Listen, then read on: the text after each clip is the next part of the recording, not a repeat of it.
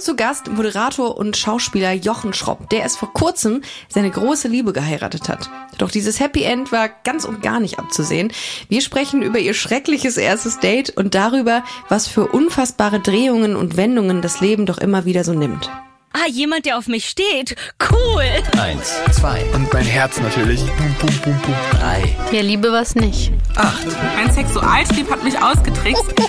17, Und dann habe ich mich so unterm Tisch verkrochen. 72, Und dann hat er gesagt, Entweder geile Story oder tot. ach du Scheiße, mit dem fliegst du morgen in den Urlaub. 370, 500, 766, 344, 1000. Haha, das kann jetzt mal richtig in die Hose gehen. Dieses Gefühl in meinem Bauch. 1000.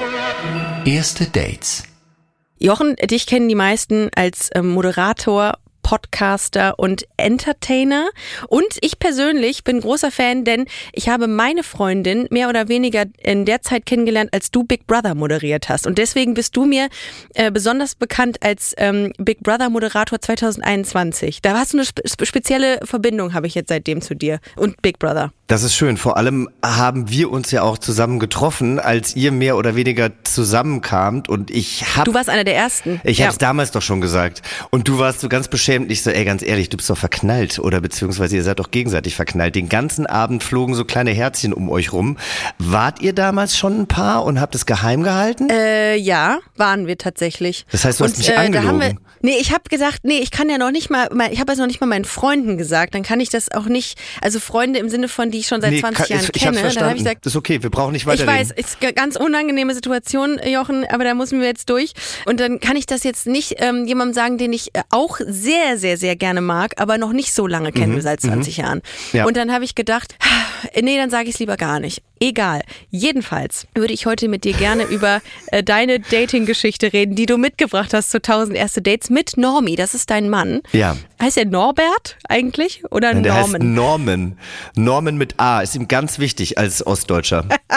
Und ich habe tatsächlich letztens, ich habe tatsächlich letztens irgendwie eine E-Mail geschrieben und habe halt unterschrieben mit Jochen und Norman und hatte ihn CC gesetzt und er schickt mir nur einen Screenshot. Du hast mich mit E geschrieben. Ja, das war ihm, äh, Ja. ähm, das ist ihm immer unangenehm. Wann habt ihr euch und wie habt ihr euch kennengelernt?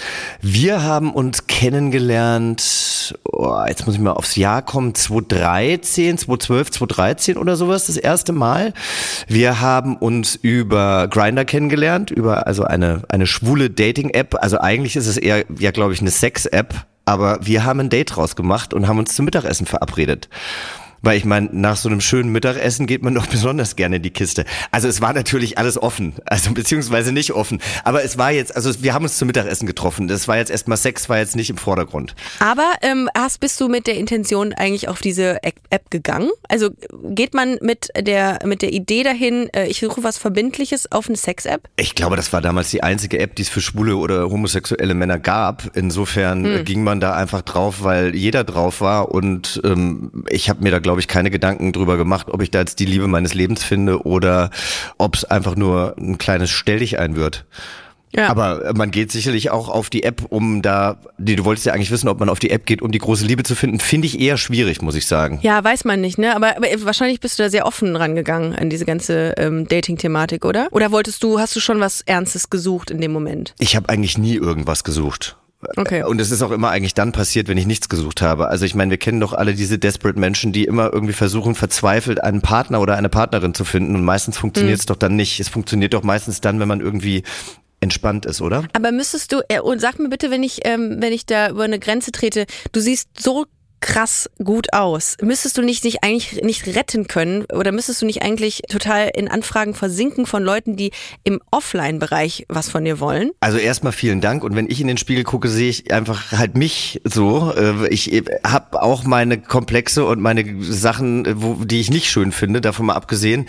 Aber es geht ja auch darum, dass ich einen Partner finden möchte, den ich passend zu mir finde. Und also da kann Ja. es natürlich sein, dass Leute mich toll finden oder mich gut finden, Ist ein aber ich muss die Person ja auch zurück gut finden. Und das kam dann irgendwie so, äh, das kam nicht dazu, dass du im Real Life quasi auf irgendwelchen Veranstaltungen, du bist ja sehr viel unterwegs, da irgendwie mal jemanden gefunden hast, von dem du denkst, hm, sondern du hast dann die App gewählt? Ich, äh, du, ich weiß es nicht. Ich glaube, ich habe damals auch wahnsinnig viel gearbeitet und auch wenn mir immer zugesagt wird, dass ich so ein kleines Partyhäschen bin und ich feiere natürlich auch wahnsinnig gerne, aber ich feiere halt mittlerweile eher im privaten Umfeld und bei irgendwelchen Geburtstagen, Essen, Hochzeiten, sonst irgendwas. Aber ich bin jetzt kein wirklicher Clubgänger mehr. Sehr, sehr selten. Und ich glaube, das war damals eben auch hier und da so. Ist doch auch wurscht. Fakt ist, ich habe diese App angeschaltet, ich habe Bilder von Norman gesehen und ich fand den interessant. Wenn ich den auf der Straße gesehen hätte, wäre es vielleicht genauso gewesen, aber ich hätte ihn wahrscheinlich nicht angesprochen. Das ist ja auch das Spannende, dass man sich über so eine App weitaus mehr traut, als wenn Voll. man jemandem im privaten Leben begegnet. Und ich finde meine Frage insofern auch falsch eigentlich, weil es immer impliziert, dass Online-Dating irgendwie schwierig ist oder schlecht ist. Muss es doch gar nicht. Also was Also da sind wir sagt, ja wirklich drüber hinweg, oder? Also, dass Ja. man auch noch Leute schämt, die, die sich online kennengelernt haben. Und auch ganz, Ja. also, äh, weißt du, erst gab's Grinder so, das war halt eine, eine Sex-App. Da wurden wir am Anfang so ein bisschen für belächelt oder das war dann auch wieder so, ja klar, die Schwulen, die wollen ja eh irgendwie nur durch die Gegend bumsen. Und auf einmal gab's Tinder und am Anfang war Tinder so, okay, auf Dates und so weiter. Und mittlerweile ist Tinder doch auch eine Bums-App für Klar. alle. Und ähm, dann habt ihr euch gematcht. Matcht man sich da bei Grindr? Nee, man matcht sich nicht. Man, ähm, also man kann mittlerweile tappen, dann kriegt man so eine Ah. kleine Flamme und weiß, okay, da ist erstmal Interesse. Also ich glaube, meistens läuft so ab, man wird getappt oder man tappt, dann tappt die andere Person zurück und dann weiß man, ah, da besteht jetzt erstmal schon mal generelles Interesse von diesem kleinen Ausschnitt, den man da sieht. Ich bin natürlich nicht mit Gesichtsbild drin. Und was kam da? Wie startete die Kommunikation bei dir und Normi? Ah, Da kann ich mich gar nicht mehr so wirklich dran erinnern. Ich glaube, es waren schon auch sehr explizite Fotos dabei. Und dann schreibt man sich da halt so. Äh, ja, wir haben uns dann eben zum Mittagessen verabredet. Und das fand ich eigentlich auch ganz cool, wobei Mittagessen-Verabredungen halt insofern auch schwierig sind. Denn äh, es fließt ja auch kein Alkohol. Alkohol macht einen ja manchmal lockerer in solchen Situationen. Und man weiß natürlich auch bei einer Abendveranstaltung, okay, das kann sich jetzt auch über Stunden ziehen und im Zweifel muss jeder nach Hause und schlafen und vielleicht schläft man dann auch miteinander. Bei einem Mittagessen ist das natürlich so ein bisschen anders und wenn man dann einen Beruf hat, wo eine Mittagspause zeitlich begrenzt ist, wie das bei Norman eben auch der Fall war, war halt klar, okay, länger als eine Dreiviertelstunde geht das Ganze nicht. Ist aber super. Genau das ist richtig gut, weil dann kannst du nämlich dann innerhalb der Dreiviertelstunde, ich meine, das kann man theoretisch, wenn man ähm, wenn man nicht vorher raus will, kann man das irgendwie auch verbringen, die Zeit mit ihm. Das ist jetzt nicht so viel Zeit, die man investiert, aber trotzdem ist es ein begrenztes Zeitfenster, was ich sehr praktisch finde in dem Moment. Ja, und es war tatsächlich äh, ein zu langes Zeitfenster. Die Dreiviertelstunde war für uns beide der absolute Horror.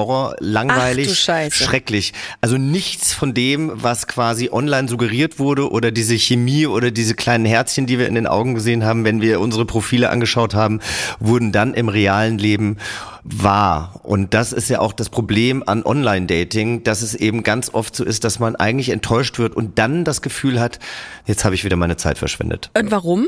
Also wie, ähm, was hast du für ein Gefühl dabei? Also erstmal glaube ich, wirkte er auf seinen Fotos und in der Art und Weise, wie wir kommuniziert haben, wahnsinnig schlagfertig, selbstbewusst und äh, einfach so jemand, den man anhimmeln kann. Und als ich ihn dann im realen Leben gesehen oder mitbekommen habe, war das halt alles weg. Und du hast Norman ja schon kennengelernt, wie du vorhin schon gesagt hast. Und er ist ein selbstbewusster, schlagfertiger, cooler Dude. Aber in dem Moment war es nicht. Und wir haben jetzt, wo wir ja verheiratet sind oder auch auf dem Weg dahin, haben wir dann hier und da mal versucht, das alles wieder so ein bisschen ähm, zu rekapitulieren, um darüber nochmal zu sprechen und äh, zu gucken. Und haben dann eben festgestellt, dass ich damals gerade X-Factor moderiert habe, eine Castingshow, die es damals bei Vox gab. Und ich war quasi gerade ja. so am Durchstarten. Ich war ja davor Schauspieler, hatte sehr oft Existenzängste, weil ich hier und da mal gedreht habe, aber es war auch viel zu wenig, um irgendwie das ganze Jahr damit äh, zu bestreiten und immer wieder Eltern anpumpen, kannst du mir die Miete überweisen.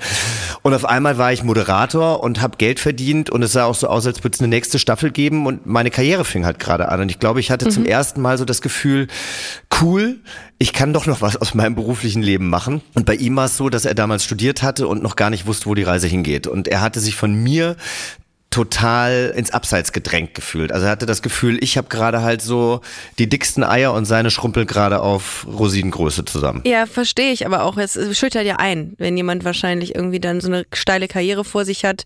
Und wie war das Gespräch? Wie war die Dynamik so zwischen euch dann? Es war halt wirklich Smalltalk ohne Ende und man hat irgendwie versucht, sich da irgendwas aus den Rippen zu Ah, leiern. unangenehm. Ja, äh, also die Dreiviertelstunde reichte dann ja leider nicht. Äh, Die Dreiviertelstunde war ja schon schlimm genug. Dann konnte man, das ist übrigens heute auch noch so, ähm, man konnte nur bar bezahlen. Er hatte eine Karte mit. Das ist sehr, sehr häufig so, wenn wir rausgehen. Und er hat immer noch nicht geschnallt, dass man in Berlin eben nicht überall mit Karte zahlen kann.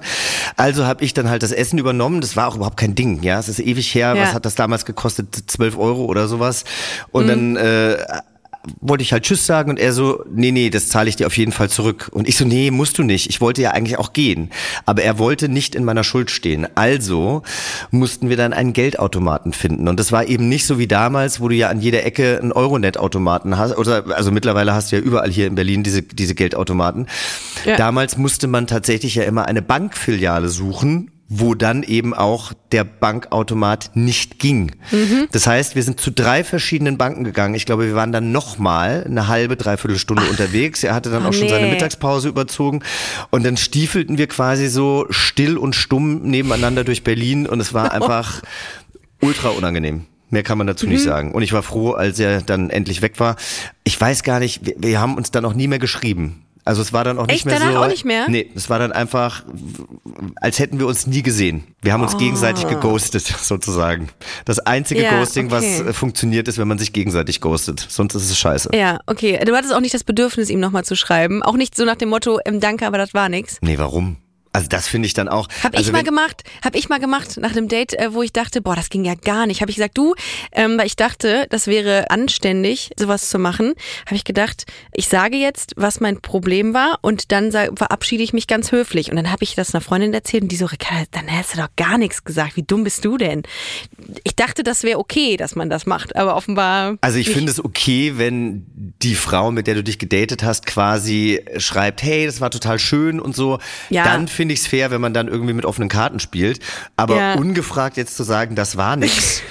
Und die wahrscheinlich so, ja danke, fand ich auch, aber schön, dass Ja, du... Äh, ich glaube, so war es auch. Ja. Und sie hat darauf, und das Schlimme ist, sie hat darauf noch nicht mal mehr was geschrieben. Und ich glaube, die hätte einfach, die, ich war der so egal, dass, ähm, dass ich es hätte auch einfach lassen können. Egal, du hast nichts geschrieben, ähm, er auch nicht, ihr habt euch nicht, ja, unangenehm. Ihr habt nichts, äh, nichts mehr voneinander gehört. Mhm. Wie ging's weiter? Äh, es ging dann erstmal gar nicht mehr weiter. Also wir haben uns auch nie mehr gesehen, was ich echt verrückt finde. Ich muss aber auch sagen, In also Berlin? ich, ja, und er wohnt eben 400, 500 Meter von mir. Ja, Krass, okay. Also wir sind auch noch im gleichen Kiez. Aber ich weiß auch noch damals eben dieser Australier, der dann irgendwann nach Deutschland gezogen ist, mit dem ich äh, ja auch sehr lange Zeit zusammen war. Den habe ich auch, glaube ich, drei Jahre lang nicht gesehen. Also nie irgendwo gesehen. Keine Überschneidungspunkte. Ob jetzt irgendwie beim Essen gehen, beim, wenn man dann mal ausgeht, ausgehen oder sonst irgendwie. Finde ich krass. Dafür ist Berlin dann wieder gut, dass es so groß ist. Ich wollte gerade sagen, in Köln würdest du den jeden Tag Schwierig. wahrscheinlich sehen. Ja, Ja. das ist so, als würde der neben dir wohnen in der Wohnung. Aber nichtsdestotrotz, weil äh, wir wissen alle, irgendwann gab es nochmal ein Wiedersehen und zwar wo? In Südafrika gab es ein Wiedersehen. Wenn nicht in Berlin, dann in Südafrika. Ah, Ich glaube jetzt nicht unbedingt an Schicksal, aber vielleicht so ein kleines bisschen. Und es mussten offenbar ein paar Jahre erstmal ins Land gehen, dass man sich dann halt irgendwie wieder getroffen hat. Wie Und lang war er- denn das? Also wie das lang war der war Zeitraum? Fünf oder sechs Jahre. Seit äh, eurem Date sind fünf bis sechs Jahre vergangen. Genau, also wir können es leider nicht mehr so wirklich äh, nachvollziehen, wie lange es jetzt wirklich war, aber so fünf bis sechs Jahre und wir haben uns dann eben wieder in Kapstadt getroffen und seine Reaktion, ja, wir hatten ja schon mal das Vergnügen, hat er gesagt. Und dann habe ich gedacht, so shit, hatten wir schon mal Sex, haben wir rumgeknutscht, war ich betrunken? Du was hast dich gar nicht daran erinnert. Ich habe mich null mehr an ihn erinnert. Nicht nada. Weil er aber auch damals, 2012, 2013, äh, so Kurt Cobain äh, hatte. Also er hatte lange blonde Haare und als wir uns dann in Kapstadt wieder trafen, hatte er einen abrasierten Kopf. Also er hatte quasi so einen Buzzcut. Und ich habe ihn nicht mehr wiedererkannt. Und dann meinte er, ja, damals in dem und dem Lokal das Mittagessen und dann fiel es mir wie Schuppen von den Augen. Ja. Wo habt ihr euch denn da wieder gesehen? Also ähm, wo hast du dich gerade befunden, als du Naomi wiedergesehen hast? Es war die gleiche App. Ach so, ach darüber. Ich dachte, ihr werdet euch irgendwie zufällig über den Weg gelaufen. Nee, ah, okay, habt nee. ihr die, die gleiche App nochmal. Aber dann habt ihr euch ähm, getappt, ohne zu wissen, dass ihr euch kanntet, also zumindest von deiner Seite aus? Ja, genau. Spricht für ihn, dass du es zweimal antappst quasi. Und dann haben wir uns, ich weiß nicht, ob wir uns jetzt getappt haben, aber auf jeden Fall, ich habe ihn Oder so. offensichtlich, ich habe ihn angeschrieben und dann schrieb er eben, wir hatten ja schon mal das Vergnügen. Und dann war es aber so, äh, als das dann geklärt war, Kapstadt ist dann tatsächlich eher wie Köln, wir haben uns dann ständig gesehen. Also wir sind uns ständig Ah, über den okay. Weg gelaufen und so und waren uns auch sehr sympathisch Mhm. tatsächlich dann. Und dann meinte ich so, ey komm, wir müssen doch jetzt äh, diesen schrecklichen Nachrichten Nachmittag aus unserem System kriegen, lass uns doch mal Abendessen gehen. Und dann hat er mich so ein bisschen zappeln lassen, weil er gesagt hat, ganz ehrlich, warum soll ich jetzt mit dir Abendessen gehen? Ein Abendessen dauert doppelt so lang wie ein Mittagessen. Das Mittagessen war schrecklich. Ähm, Echt? Hat er das so gesagt? ja, aber halt nett und lustig und so. Und Ah, ich meine, er, okay. hat, er hat ja absolut recht. Aber ähm, ist ich hatte geil, halt das ist irgendwie noch ein bisschen lustig. Zeit, bis, bis meine Leute irgendwie kamen und äh, musste halt auch meine Abende und meine Tage füllen. Und habe gedacht, warum denn nicht? Und dann äh, hatte ich ihn nach einer Woche soweit. Okay, dann habt ihr euch wiedergesehen. Dann haben wir uns Abendessen. wieder gesehen. Ich war Ist ja auch nochmal eine andere Dynamik, ne? Ist nochmal eine andere Atmo, finde ich, wenn man es abends, wenn man sich abends datet oder trifft. Gibt dem Ganzen vielleicht nochmal so eine, nochmal einen Ticken romantischeren Touch. Mit welcher Erwartungshaltung bist du denn da reingegangen? den kriege ich rum. Endlich jemand, der es genau so sagt, wie es ist. Danke. Nein, ich dachte einfach, weißt Ja. du, der war ja damals so, er war ja einfach damals, er wirkte auf mich wie jemand, der mit seinem Leben unzufrieden ist, der kein Selbstbewusstsein hat, der so ein bisschen so ein Mauerblümchen ist, eben ganz anders als auf diesen Bildern. Und als ich ihn dann in Kapstadt wieder traf, also er hat mit seiner Firma ein äh, Abkommen, dass er eben drei Monate im Jahr Homeoffice machen darf, als es noch kein Homeoffice gab.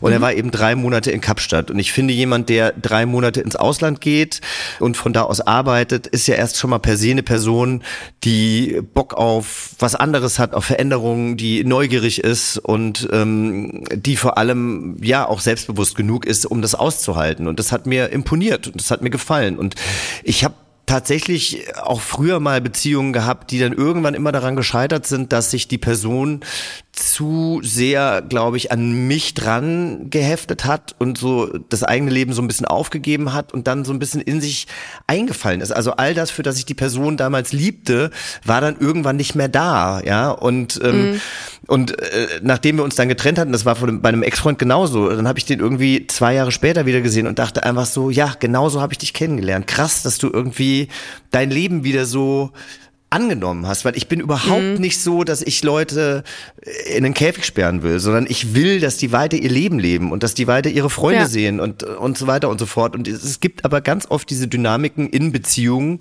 wo sich ein Mensch vom anderen irgendwie abhängig macht. Und tatsächlich habe Ja. ich mir oft diese Art von Männern ausgesucht. Ja, gut, okay. Und das ist natürlich dann attraktiv auf jemanden, der das nämlich nicht will, wenn jemand dann in Kapstadt ist und dann da unterwegs ist.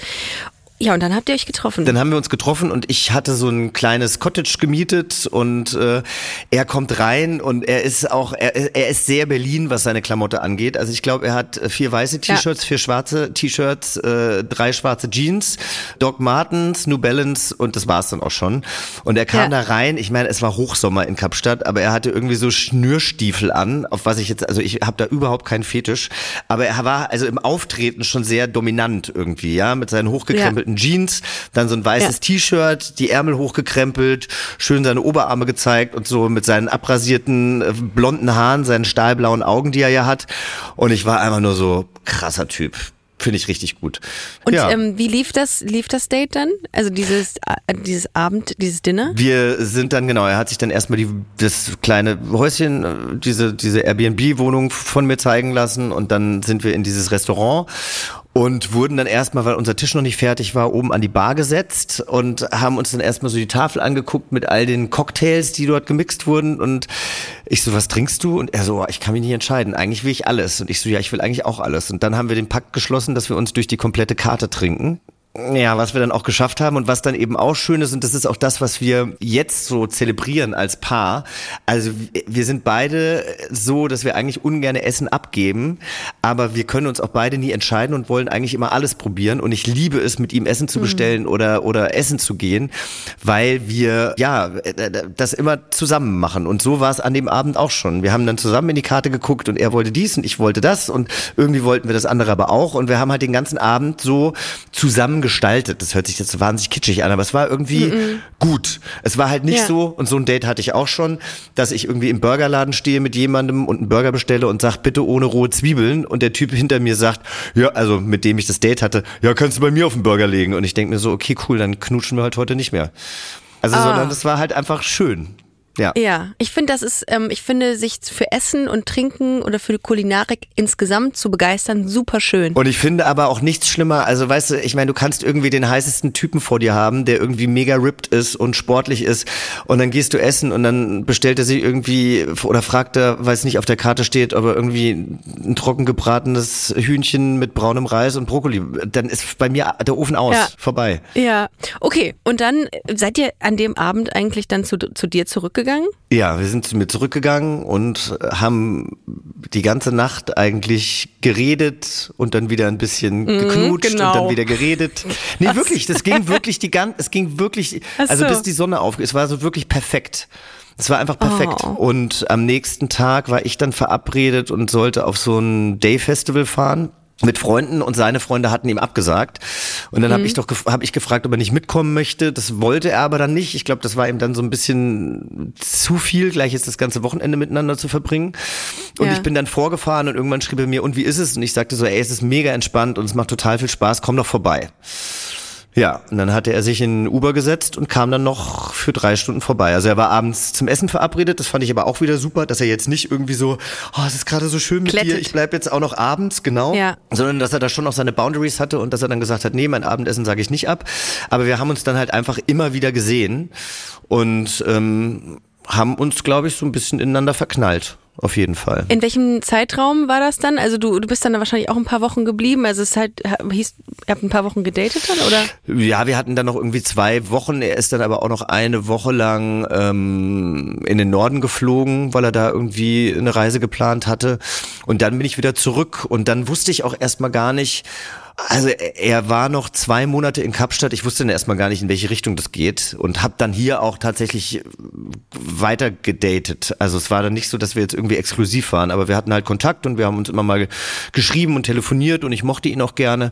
Aber es war mir jetzt nicht klar, dass er zurückkommt und das hat er eben auch gesagt. Er hat gesagt, er muss erst mal gucken und so. Also es war uns klar, dass wir uns gegenseitig mögen und dass da eine große Sympathie und auch eine Anziehungskraft ist, aber ist ja dann auch manchmal schwierig aus so einer Urlaubssituation das alles wieder zurück in sagen. den Alltag zu bringen. Ja, ja. ist eine andere Welt. Und hat es denn funktioniert? Wie war das, als ihr beide irgendwie dann angekommen seid, in Anführungszeichen, und diesen Entschluss gefasst habt, okay, irgendwie passt das schon irgendwie?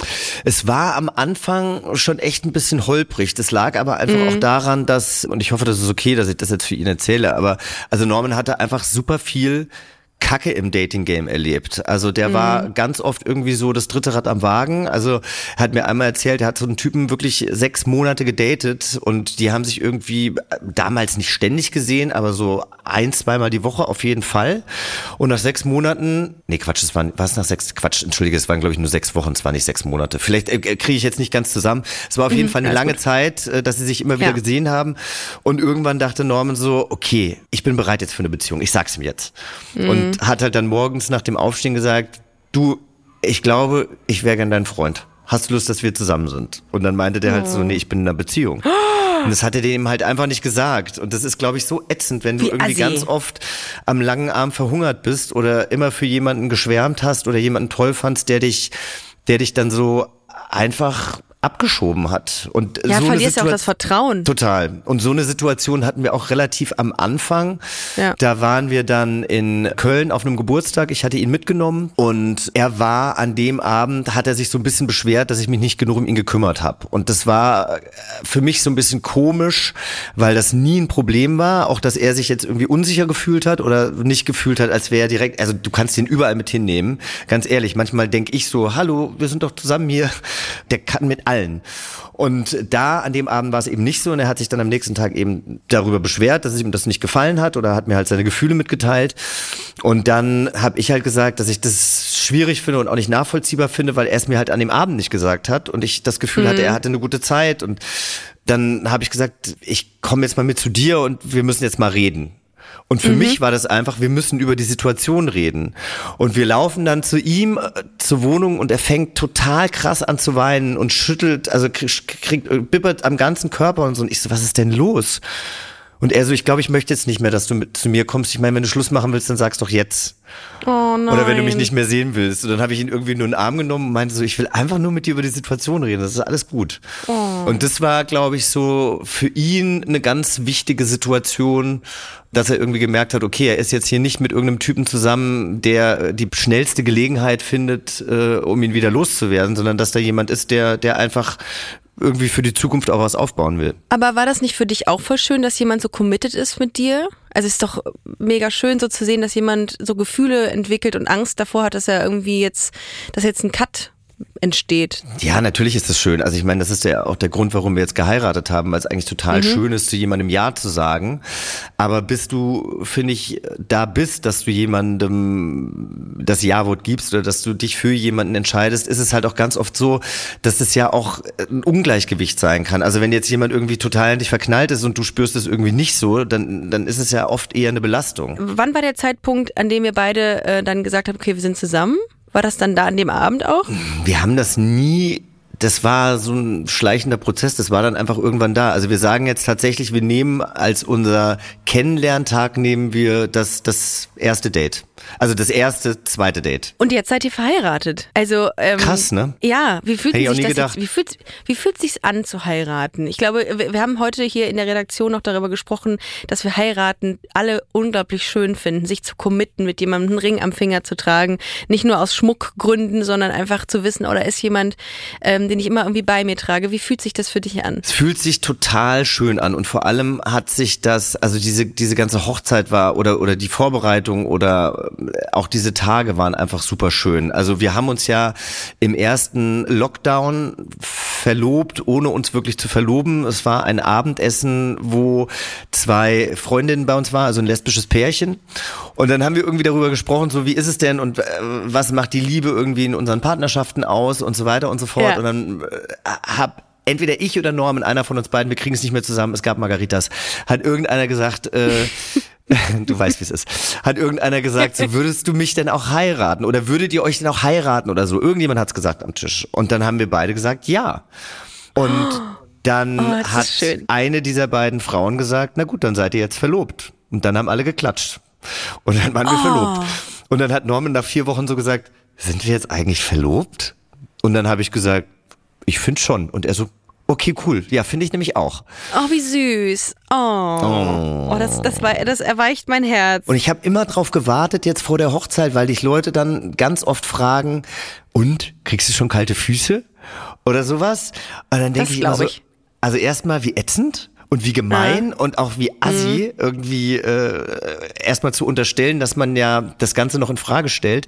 Und ich habe es nie in Frage gestellt. Ich stell's jetzt ja, oder Frage. auch, dass Nein. man, dass man, dass man, dass man das Lebens, diese, diesen Lebensentwurf Heirat mit Gefangensein oder mit Enge oder mit was Negativem äh, verbindet. Das finde ich auch immer so ein bisschen schwierig. Wenn sich jemand doch, ich meine, selbst wenn man sich irgendwann nicht mehr in diesem Konstrukt wohlfühlt, kann man ja immer noch äh, die Scheidung einreichen, die sehr teuer wird. Aber ja, aber dann ist ja jetzt nicht so, dass man irgendwie sein Leben lang irgendwie gebunden ist und da irgendwie nie wieder rauskommt. Herrgott, ich finde das, das ist eine äh, extrem übergriffige Frage und auch frech, Wobei ich sage, muss, man geht auch nicht in eine Hochzeit rein, also ich auf jeden Fall nicht und denkt sich, na gut, wenn es hart auf hart kommt, kann man sich auch wieder scheiden lassen.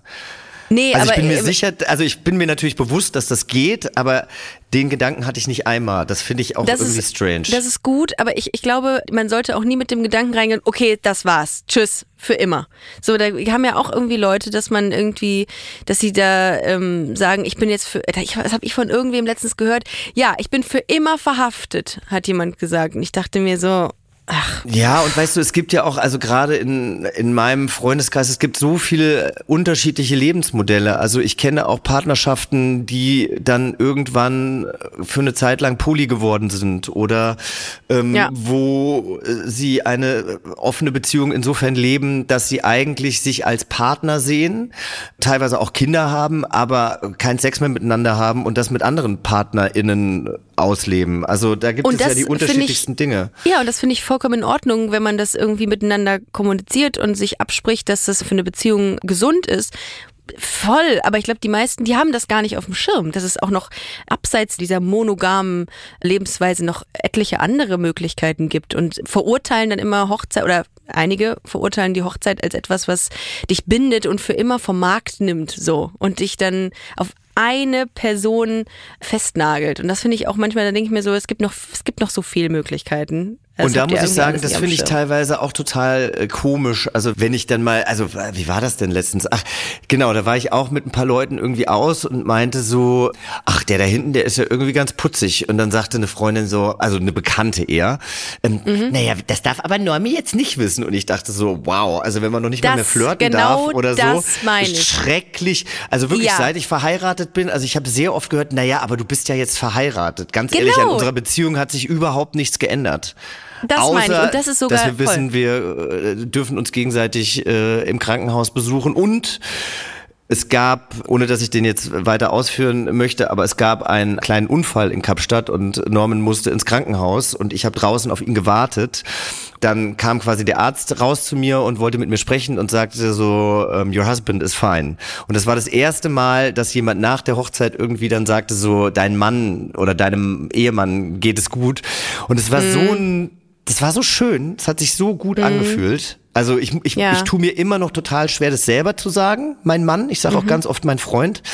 Aber ja, es ist mein Mann. Es hat eine andere Gewichtung dann irgendwie, dieses Wort, ne? Viel mehr Power liegt da irgendwie drin, finde ich. Auch irgendwie schön. Und äh, es gibt mir irgendwie eine Sicherheit, die sich gut anfühlt. Was würdest du sagen, macht eure Beziehung so besonders? Ich glaube, es macht unsere Ehe besonders, dass wir aneinander Interesse haben, dass wir neugierig sind. Ich sage nicht, dass es in anderen Ehen nicht so ist, aber das macht es auf jeden Fall, lässt es nicht langweilig werden.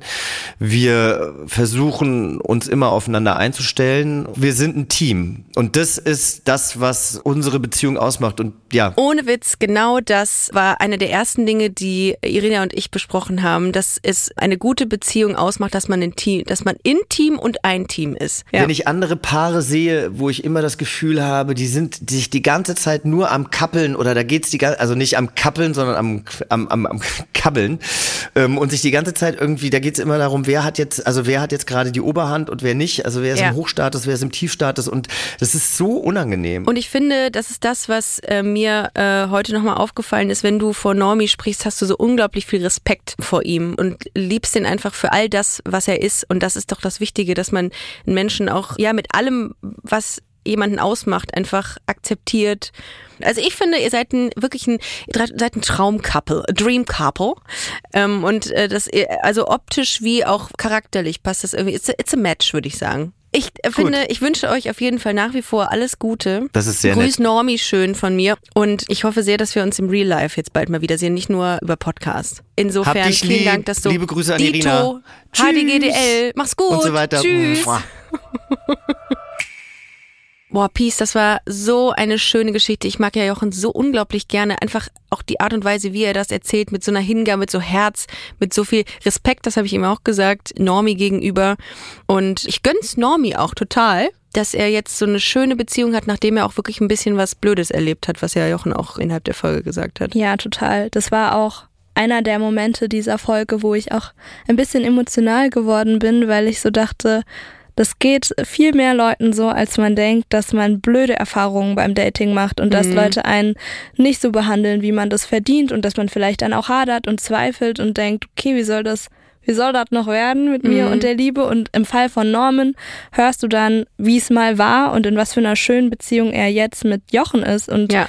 Ich finde, wenn man Jochen dabei zugehört hat, wie er auch von dem Ganzen redet, hat man so diese ganze Liebe gespürt. Das Ja, ist ja voll. nicht immer so bei Nee. Paaren und Beziehungen und da schon, dass man denkt, oh, was die haben, ist irgendwie was ganz Besonderes. Ja, ich finde das, ich fand die Wendung, finde ich, so lustig, ne, dass man sich irgendwie trifft, denjenigen total nicht auf dem Schirm und sagt, oh mein Gott, das sind die 45 schlimme Minuten, die ich hier mit diesem Menschen verbringen musste. Wir haben nichts zu reden gehabt.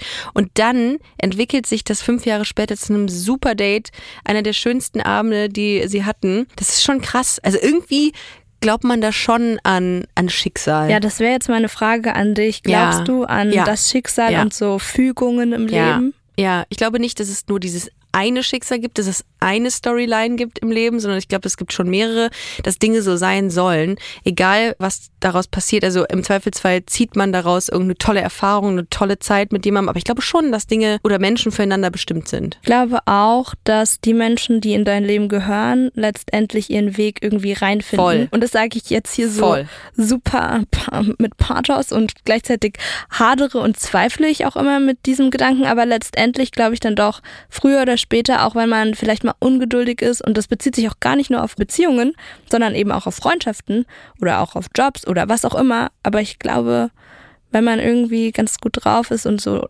offen ist innerlich und nach außen hin, dann kommt das alles irgendwie. Und es auch genau annimmt, auch wenn Leute gehen, dass man sie gehen lässt. Großes Thema, Leute Voll. gehen lassen auch. Voll. Ich meine, das hat er ja, irgendwie haben sie das ja schon auch so gemacht, ne? Nachdem das Date nicht gut lief, haben beide gesagt, ja gut, pff, dann ist es jetzt halt so. Ähm, und dem Ganzen nicht irgendwie hinterhergeweint oder irgendwie, ja, was heißt hinterhergeweint, aber irgendwie nicht an etwas krampfhaft festgehalten, was nicht da war.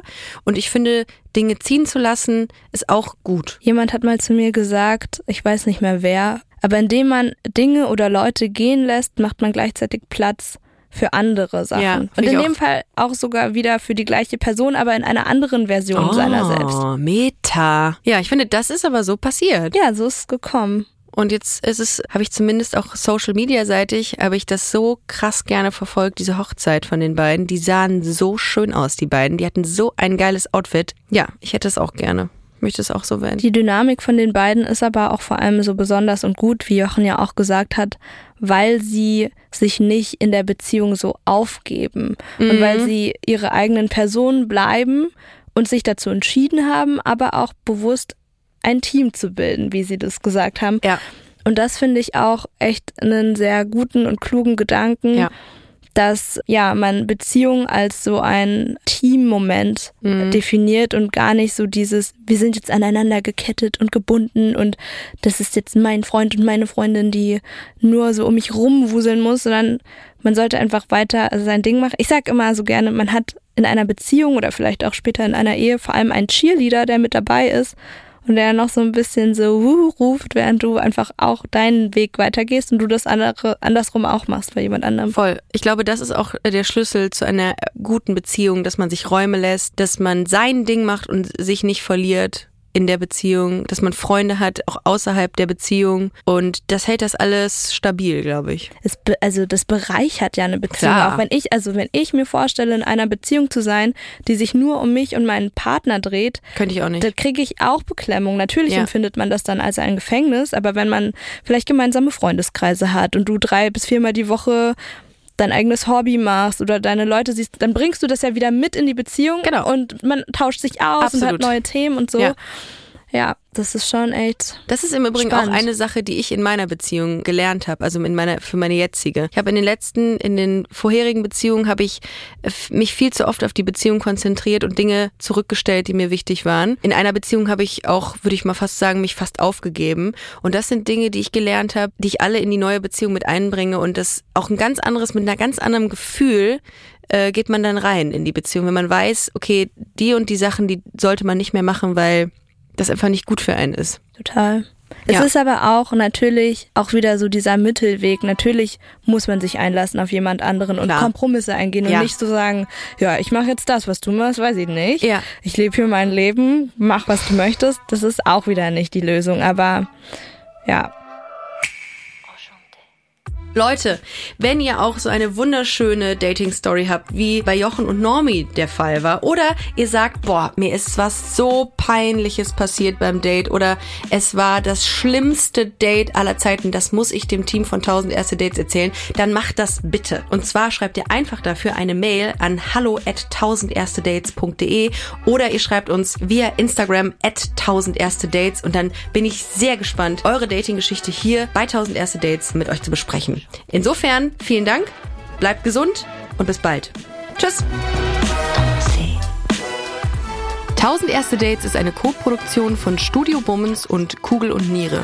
Executive Producer Anna Bühler und Jon Hanschin.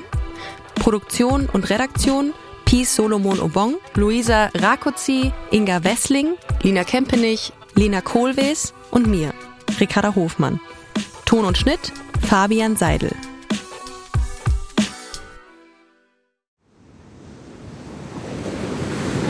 Wie sein Auge war auch der ganze Mensch Monet. Diese Suche nach Licht, nach dem Wasser, nach einer neuen Malerei. Das ist fast wie eine Pilgerfahrt. Ich bin Linda Zawakis und das ist die Geschichte über ein Leben in Zeiten des Umbruchs.